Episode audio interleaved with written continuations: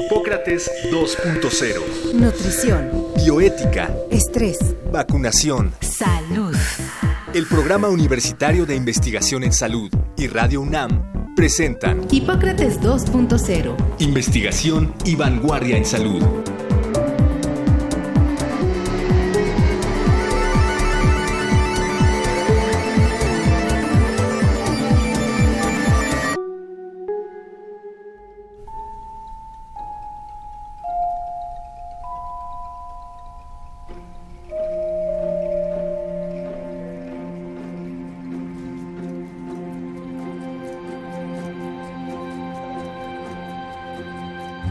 La resistencia antimicrobiana es la capacidad que tienen las bacterias de sobrevivir ante la presencia de un antibiótico que debería debilitarlas o matarlas. Este fenómeno puede ser parte de un proceso natural propio de la evolución de las bacterias, en el cual crean estrategias para sobrevivir, o bien pueden adquirir la resistencia de otras bacterias que se encuentren cerca y que le comparten elementos que le ayudan a contrarrestar el efecto de los antibióticos. El problema de la resistencia antimicrobiana ha cobrado mucha importancia en los últimos años, pues cada vez se han encontrado más bacterias que no se pueden eliminar prácticamente con ningún antibiótico, corriendo el riesgo de que se pierda la utilidad de estos y resurjan las infecciones bacterianas como la principal causa de daño y muerte en el ser humano. El combate de la resistencia antimicrobiana requiere de muchos esfuerzos a varios niveles, empezando por una adecuada indicación por parte de los médicos y el correcto uso por parte de los pacientes. Además, se requiere una vigilancia permanente que evalúe intencionadamente el comportamiento de las bacterias frente a los antibióticos y una estrategia que estimule la investigación y el desarrollo de nuevas herramientas contra las infecciones bacterianas. De lo contrario, corremos el riesgo de perder la batalla frente a estos diminutos enemigos. Para hablar sobre la resistencia antimicrobiana, hoy el doctor Mauricio Rodríguez y el doctor Omar López platicarán con Samuel Ponce de León, médico internista, especialista en enfermedades infecciosas, maestro en epidemiología hospitalaria, profesor de medicina y coordinador del Programa Universitario de Investigación en Salud, PUIS, desde donde se organiza el Plan Universitario para el Control de la Resistencia Antimicrobiana.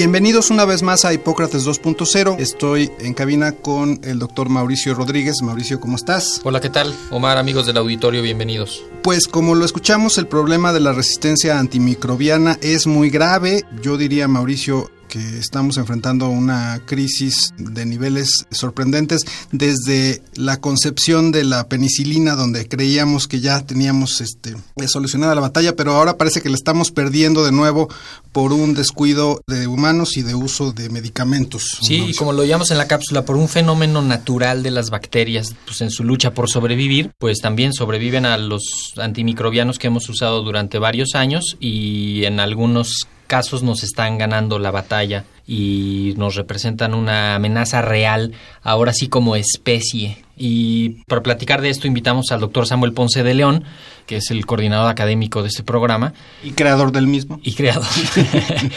Tiene un plan universitario para el control de la resistencia antimicrobiana, así que en el transcurso de la charla de hoy vamos a hablar también de eso que está haciendo la universidad para contrarrestar la resistencia antimicrobiana. Doctor Samuel Ponce de León, bienvenido a Hipócrates 2.0. Muchas gracias por acompañarnos. ¿Qué tal? Mucho gusto en estar aquí con ustedes, Omar, Mauricio. Pues realmente sí me parece muy oportuno volver a tocar el tema de antibióticos en virtud de esta crisis que está configurándose de manera particularmente grave. Tratemos de resumirlo solo diciendo que en los 50 del siglo pasado, la mitad del siglo pasado, la gran mayoría de las bacterias respondían muy rápidamente a un tratamiento con antibióticos. Hoy debemos decir que hay una alta frecuencia de falta de respuesta al tratamiento con antibióticos y lo que es más grave, se prevé que esto va a ser más complicado todavía en las próximas décadas si no tomamos medidas eh, eficaces. De hecho, muchos de los logros de la medicina de la segunda mitad del siglo pasado fueron gracias a los antibióticos que pudieron tener a las infecciones ahí al margen y pudieron darse muchas otras cosas, trasplantes, procedimientos quirúrgicos, ¿no? Estas enfermedades que mataban a la gente, las infecciones graves, y ahora están ahí esperando como el tigre detrás de la maleza. la guerra, la guerra apocalíptica.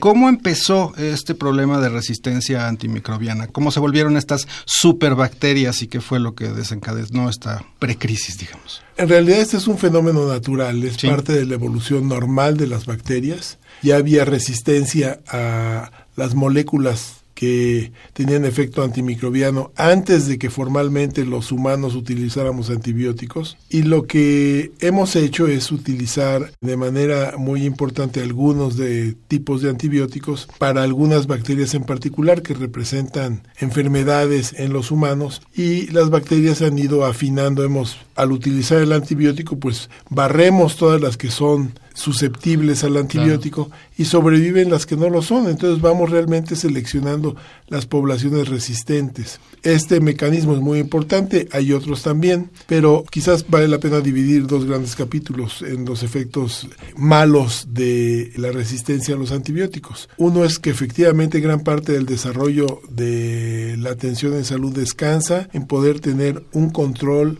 adecuado de los procesos infecciosos cirugías muy complicadas, implantes de articulaciones, trasplantes, incluso los tratamientos para cáncer, descansan en tener un buen control de los riesgos de infección y esto depende de tener buenos antibióticos para esto. Por otro lado, tenemos el gran capítulo de enfermedades infecciosas que ocurren naturalmente y que hemos también sido extraordinariamente exitosos disminuyendo las enfermedades y la mortalidad asociada a estas enfermedades con el uso de los antibióticos. Millones de vidas se salvan cada año utilizando antibióticos correctamente. El escenario que se prevé para las próximas décadas, de hecho para 2050 está calculado un escenario en donde quizás la mayoría de los fallecimientos que ocurran en el mundo estarán relacionados a falta de la eficacia de los antibióticos. Hay proyecciones en ese mismo sentido de que esto va a tener impacto en los productos internos brutos de los países, porque va a haber más gente enferma, que no es productiva, va a haber quizá muertes más prematuras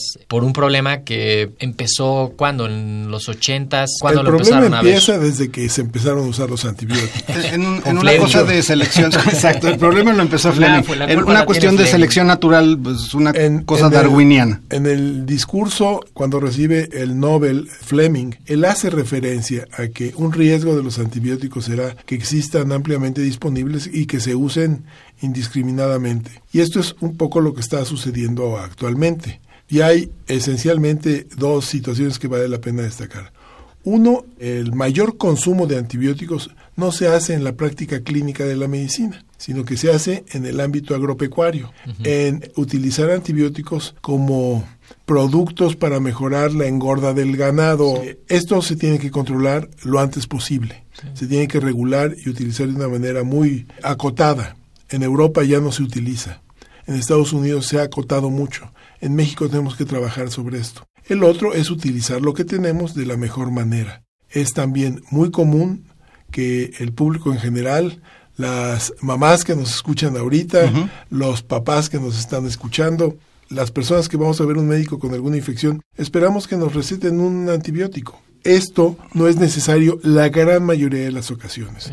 Pero si no lo recetan, nos sentimos frustrados y la familia puede sentir que el médico que no dio el antibiótico es incompetente. Sí, no está cumpliendo las expectativas de la familia, cuando en realidad tiene que haber todo un proceso muy racional de por qué sí le tendría que dar un antibiótico a una persona. 95 de cada 100 infecciones respiratorias son causadas por virus y no requieren antibióticos. 80 de cada 100 infecciones respiratorias que van al médico reciben antibióticos.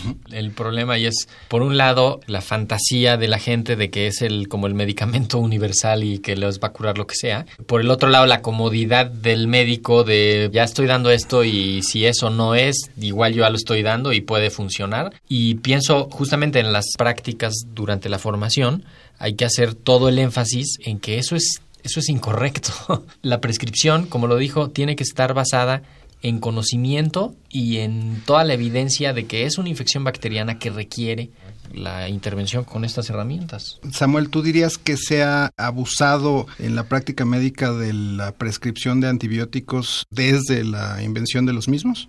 Sí, se ha abusado un poco por los mecanismos que recién acabamos de describir y desde luego ante la demanda de la población de resolver algo muy rápido de la manera más efectiva, por lo menos esa es la idea que se tiene.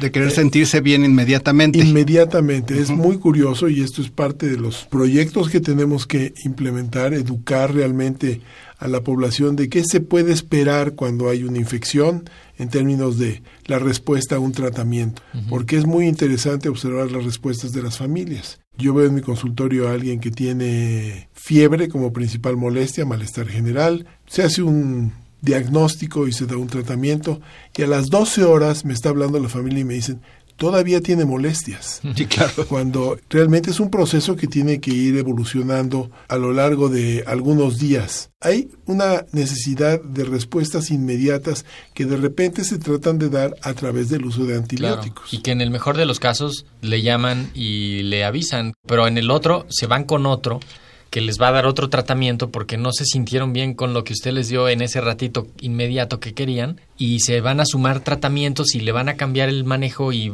tomó dos días un medicamento y luego otros dos días va a tomar otro y va a llegar al quinto día con otro y les va a dar el antibiótico de más potencia y ya pasaron por tres o cuatro tratamientos incompletos en este peregrinar de la atención. ¿no? Es parte del problema. ¿no? Y derivado de la cultura norteamericana en donde se piensa que el malestar es una cosa que no se debe tener en ningún momento, que todos tienen que ser felices o tenemos que ser felices y no nos puede doler nada. Quizá hemos desarrollado en estos últimos eh, decenios una intolerancia al malestar.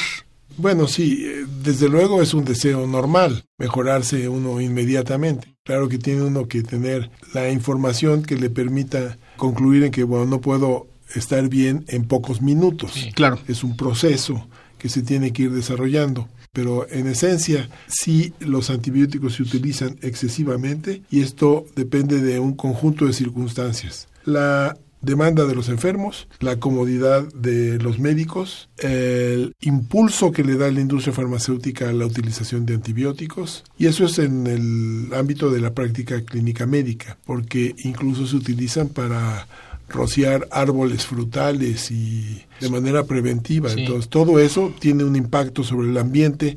Estas moléculas de antibióticos finalmente se van a los mantos freáticos y tienen toda una evolución que finalmente pueden regresar al ser humano como una bacteria finalmente multiresistente. Sí, que ese, esa parte es difícil de visualizar. El medicamento pasa por el cuerpo y se elimina en las heces o en la orina y eso va al agua, no necesariamente se inactiva en el agua y eso termina contaminando las fuentes de agua porque pasa por las aguas residuales y termina en los mares y en los ríos y en los lagos, pensamos, ay, pero si solo me estoy tomando una capsulita.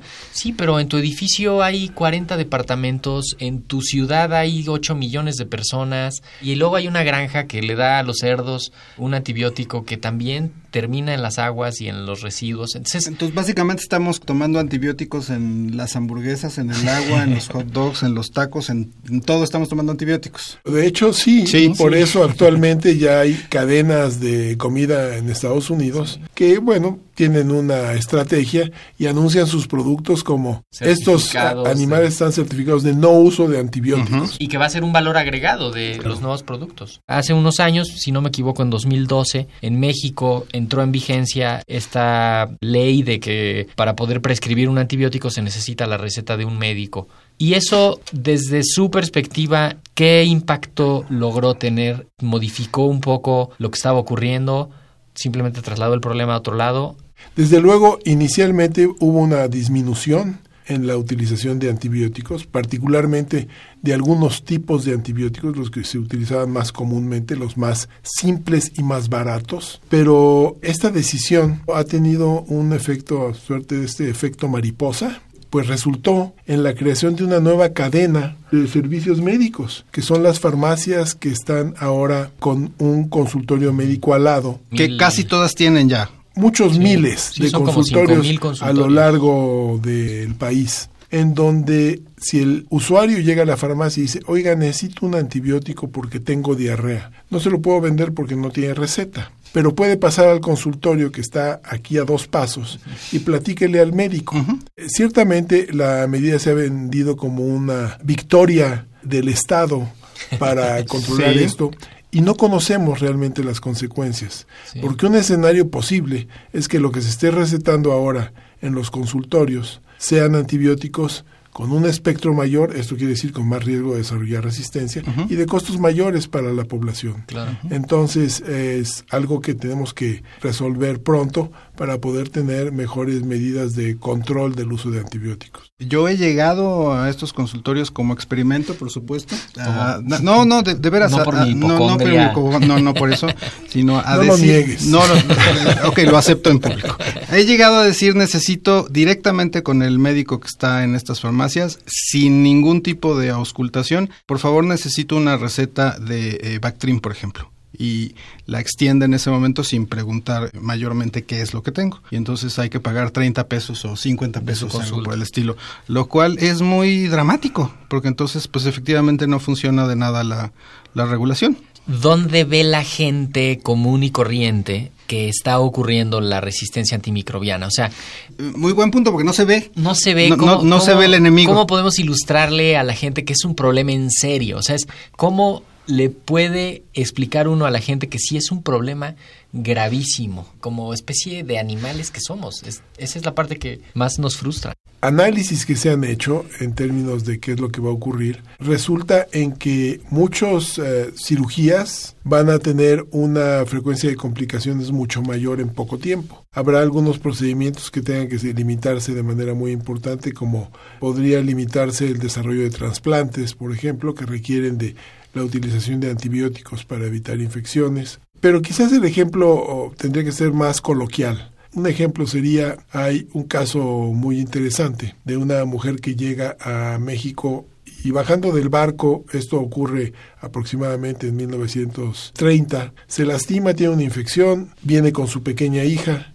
y la infección se desarrolla naturalmente, no había antibióticos, se muere en pocos días la persona. Su hija al cabo de los años se desarrolla en México y montando a caballo se fractura una pierna, una fractura expuesta, estiércol de caballo, etcétera, una infección que se desarrolla rápidamente, pero con un tratamiento de antibióticos adecuado, y estamos hablando de 1970, la infección se resolvió rápidamente. El hijo de esta señora, en terapia intensiva, hace un par de meses, ingresa, un obeso mórbido, con un- unos problemas de abscesos en la pared abdominal, desarrolla una infección por una bacteria multiresistente y se muere en la terapia intensiva porque no tuvo respuesta a los antibióticos. Ese es el escenario que podemos enfrentar de alguna manera.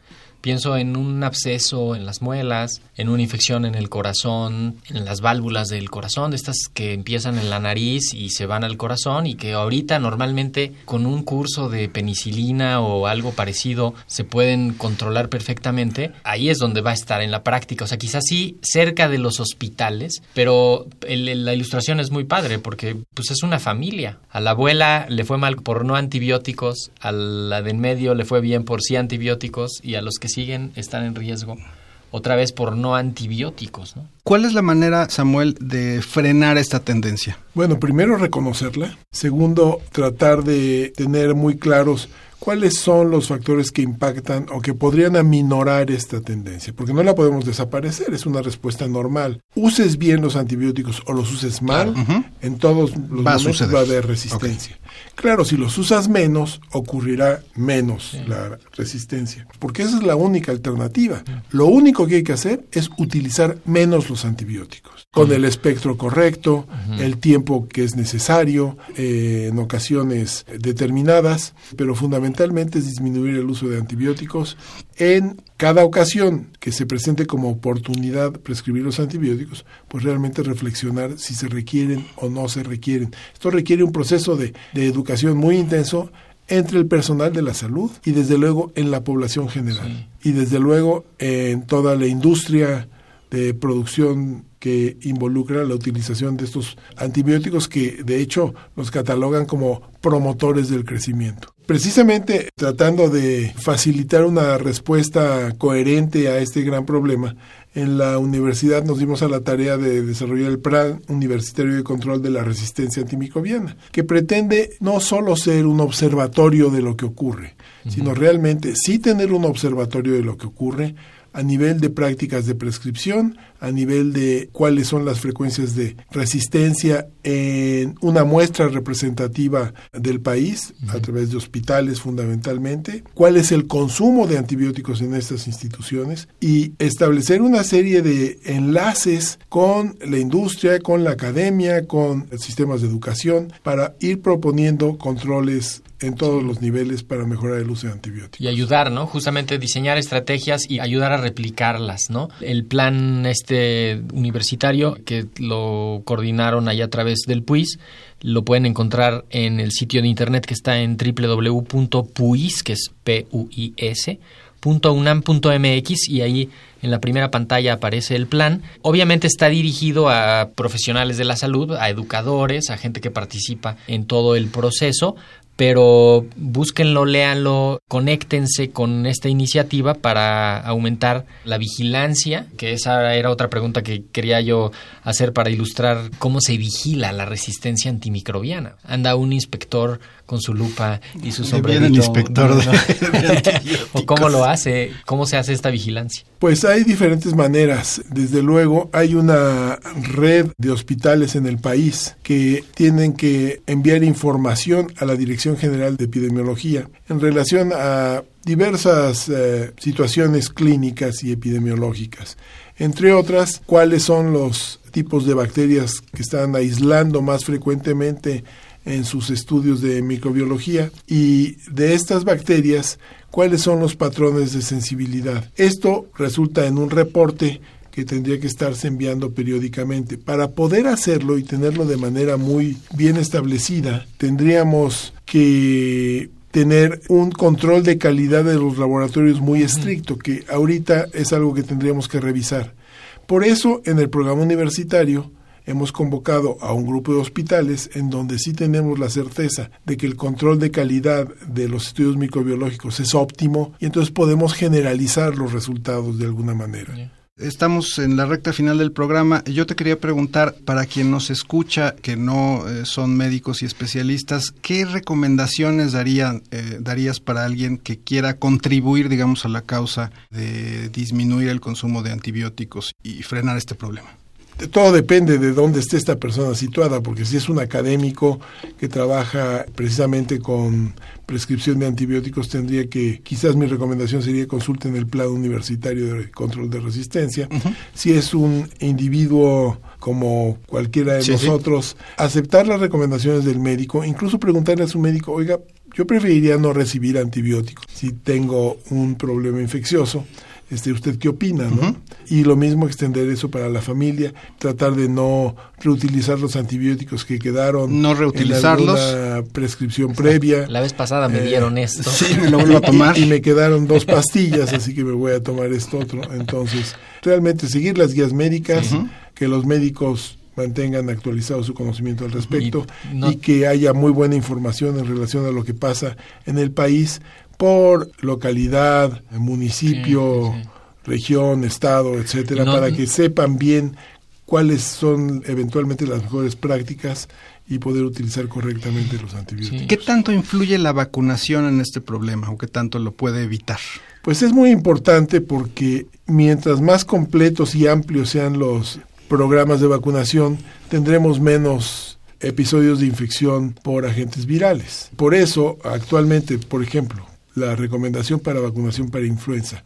Se dedica a algunos grupos de la población nada más y así se calcula la compra de vacunas para el país. La recomendación, pienso yo, tendría que ser una vacunación universal. Vacunar a todo el país cada año hasta que tengamos la opción de poder tener la vacuna universal, porque esto realmente disminuiría de manera espectacular el número de infecciones respiratorias cada año y entonces menos requerimiento de antibióticos, menos requerimiento de consultas y lo mismo podemos decir para otras vacunas. Sí, neumococo, ¿no? Se ha demostrado que altas coberturas de vacunación contra neumococo disminuyen las infecciones por esa bacteria y eso disminuye hospitalizaciones, prescripciones, uso de antibióticos. Es como un efecto mariposa en positivo, ¿no? El de las coberturas. Entonces tenemos que ver a las vacunas no solo como que evitan la infección de influenza en una sola persona, sino que evitan una gran transmisión y evitan una serie de costos que no se consideran muchas veces en el análisis financiero que se hace del requerimiento de vacunas. Okay. Pues eh, Samuel, te agradecemos mucho eh, haber estado con nosotros en Hipócrates 2.0. Yo creo, Mauricio, que este tema de la resistencia antimicrobiana, pues habrá que tratarlo en diversas ocasiones, periódicamente revisarlo, porque sí es un problema crítico en este momento. Gracias, Samuel, por acompañarnos. Muchas gracias a ustedes, es un gusto. Y pues con esto nos despedimos, Omar, amigos del auditorio. La próxima semana vamos a estar platicando sobre enfermedades de la piel. Así es, todas estas cuestiones pues de cuidados, ya sea de enfermedades graves o de cuidados eh, simples, como qué cremas utilizar, que estén científicamente probadas, eh, qué se hace con enfermedades eh, comunes, incluso algunas enfermedades psicosomáticas. veremos todo esto en la próxima emisión de Hipócrates 2.0. Por lo pronto, pues gracias por acompañarnos y nos escuchamos la próxima semana. Agradecemos al doctor Samuel Ponce de León, coordinador del PUIS y coordinador académico de la serie. El Programa Universitario de Investigación en Salud y Radio UNAM agradecen tu escucha. Te esperamos la siguiente semana para platicar sobre lo último en materia de salud e investigación en Hipócrates 2.0 investigación y vanguardia en salud. Se despiden de ti en la producción Patti Gamboa, Héctor Castañeda y Alejandra Gómez.